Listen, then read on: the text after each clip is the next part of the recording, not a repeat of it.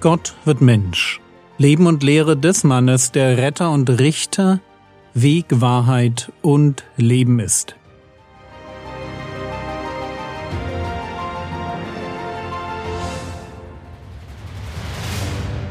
Episode 331 Jesus geht auf dem See Teil 2 Jesus geht auf dem See. Ich hatte in der letzten Episode formuliert, dass mir scheint, jeder Evangelist hätte dem Ereignis seinen eigenen Schwerpunkt gegeben. Und wir werden das ganz deutlich merken, wenn wir uns anschauen, wie sie berichten. Aktuell sind wir bei Markus. Ich lese uns noch einmal den Text Markus Kapitel 6, die Verse 48 bis 51. Und als er sie beim Rudern Not leiden sah, denn der Wind war ihnen entgegen, kommt er um die vierte Nachtwache zu ihnen, indem er auf dem See einherging. Und er wollte an ihnen vorübergehen. Sie aber sahen ihn auf dem See einhergehen und meinten, es sei ein Gespenst und schrien auf, denn alle sahen ihn und wurden bestürzt.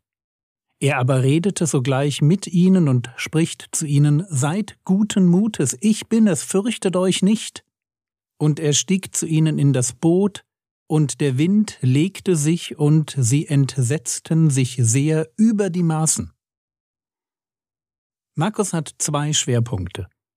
Zum einen spricht er davon, dass Jesus an ihnen vorbeigehen wollte, und dann betont er die Furcht der Jünger und er gibt dafür sogar einen Grund an. Markus Kapitel 6, Vers 52 Denn sie waren durch die Brote nicht verständig geworden, sondern ihr Herz war verhärtet. Schauen wir uns die zwei Punkte an. Also die Frage aller Fragen, warum will Jesus an ihnen vorbeigehen? War er nicht gekommen, um sie zu retten?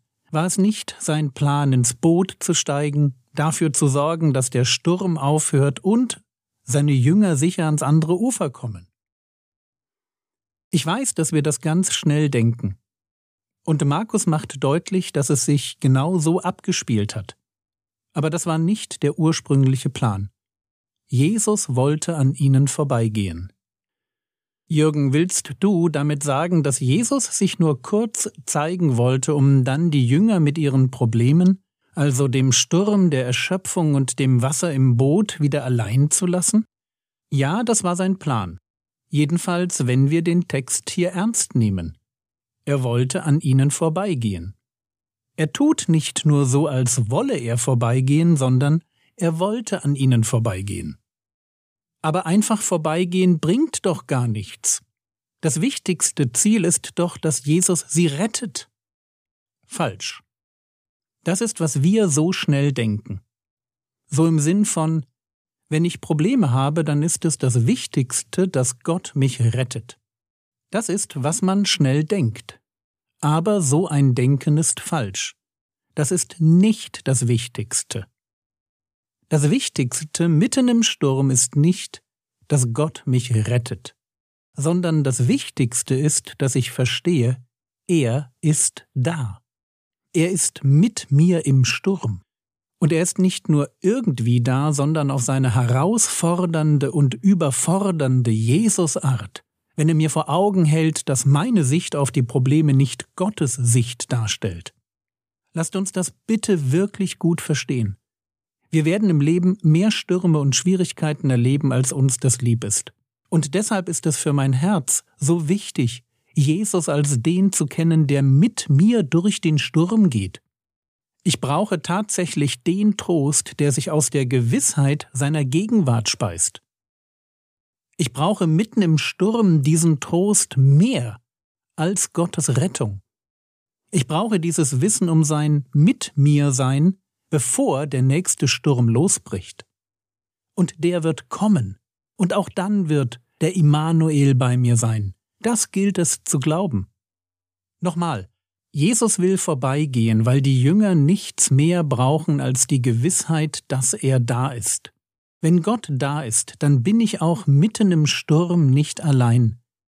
Dann bin ich mitten in den Problemen genau dort, wo Gott mich haben will warum auch immer er mich da hinstellt. Und dann weiß ich, er kann jederzeit eingreifen. Er ist nicht gehandicapt. Und wenn er mich warten lässt, kein Problem. Er weiß, was er tut. Aber kommen wir zu dem zweiten Thema. Die Jünger fürchten sich. Und sie tun das, obwohl er zu ihnen sagt, fürchtet euch nicht.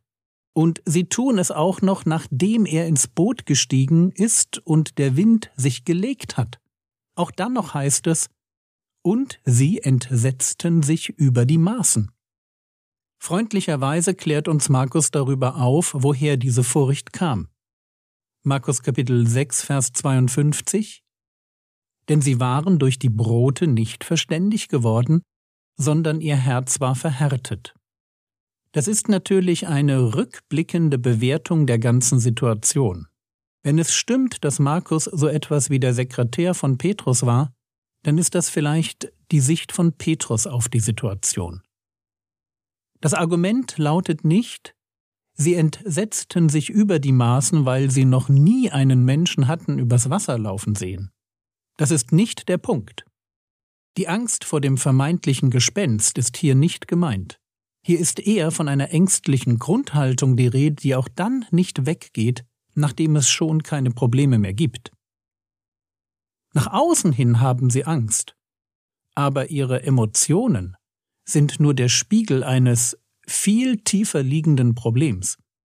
Ihre Angst ist Ausdruck einer Herzenshaltung. Markus schreibt, Ihr Herz war verhärtet. Frage, was meint er damit? Was ist bitteschön bei Jesus Jüngern ein verhärtetes Herz? Und die Antwort ist dieselbe, die ich auch jedem Heiden geben würde.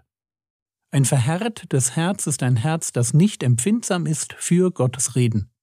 Das ist nämlich, was ein weiches Herz ausmacht. Der König Josia ist da ein tolles Vorbild. Den lobt Gott mit diesen Worten. 2. Könige 22, Vers 19. Weil dein Herz weich geworden ist und du dich vor dem Herrn gedemütigt hast, als du hörtest, was ich über diesen Ort und über seine Bewohner geredet habe, dass sie zum Entsetzen und zum Fluch werden sollen. Und du deine Kleider zerrissen und vor mir geweint hast, darum habe auch ich gehört, spricht der Herr. Das weiche Herz nimmt ernst, was Gott sagt, und reagiert mit Demut und Buße, wo das nötig ist. Im Umkehrschluss fehlt es dem harten Herzen an Lernbereitschaft. Es geht also um eine innere Disposition, eine Einstellung, die der Mensch im Blick auf das Wort Gottes hat. Jakobus wird davon sprechen, dass wir das Wort Gottes mit Sanftmut aufnehmen sollen. Also auch Christen stehen in der Gefahr, falsch mit dem Wort Gottes umzugehen. Wir können dem Reden Gottes Gehör schenken oder wir können es ignorieren. Und die Jünger haben an genau dieser Stelle ein Problem. Schon komisch, oder? Sie haben ihre Lektion aus der Brotvermehrung nicht gelernt. Und deshalb haben sie so große Angst. Übertriebene und auch ein wenig irrationale Angst im Leben als ein Indiz für ein verhärtetes Herz. Darum geht es hier. Welche Lektion hätten sie lernen sollen? Ganz einfach. Es ist die Lektion, dass dort, wo Jesus ist, dass dort alles möglich ist. Die Lektion, dass es in Gottes Gegenwart nicht darum geht, was ich habe, sondern darum geht, wer Jesus ist. Schöner Gedanke, oder? Gott will uns erziehen, er will uns prüfen wie den Philippus und uns durch das, was wir erleben, Dinge über sich beibringen. Und wenn wir ein weiches Herz haben, also ein Herz, das gern zuhört und gern von Gott lernt, dann wird sich das, Achtung, wenn wir unsere Lektion wirklich lernen, dann wird sich das in unseren Gefühlen widerspiegeln. Warum ist das so? Weil Gefühle nicht objektiv sind. Sie entstehen im Normalfall dadurch, dass ich eine Situation bewerte. Wir hatten das schon in Episode 318. Hört euch die Episode ruhig noch einmal an. Und deshalb ist das feste Wissen um die wunderwirkende Güte Gottes die aus nichts ganz viel machen kann. Dieses Wissen tief im Herzen verstanden und geglaubt. wird in Zeiten der Not die Angst vertreiben, die sich mir aufdrängt, weil ich weiß, wer mit mir ist und dass er es gut mit mir meint.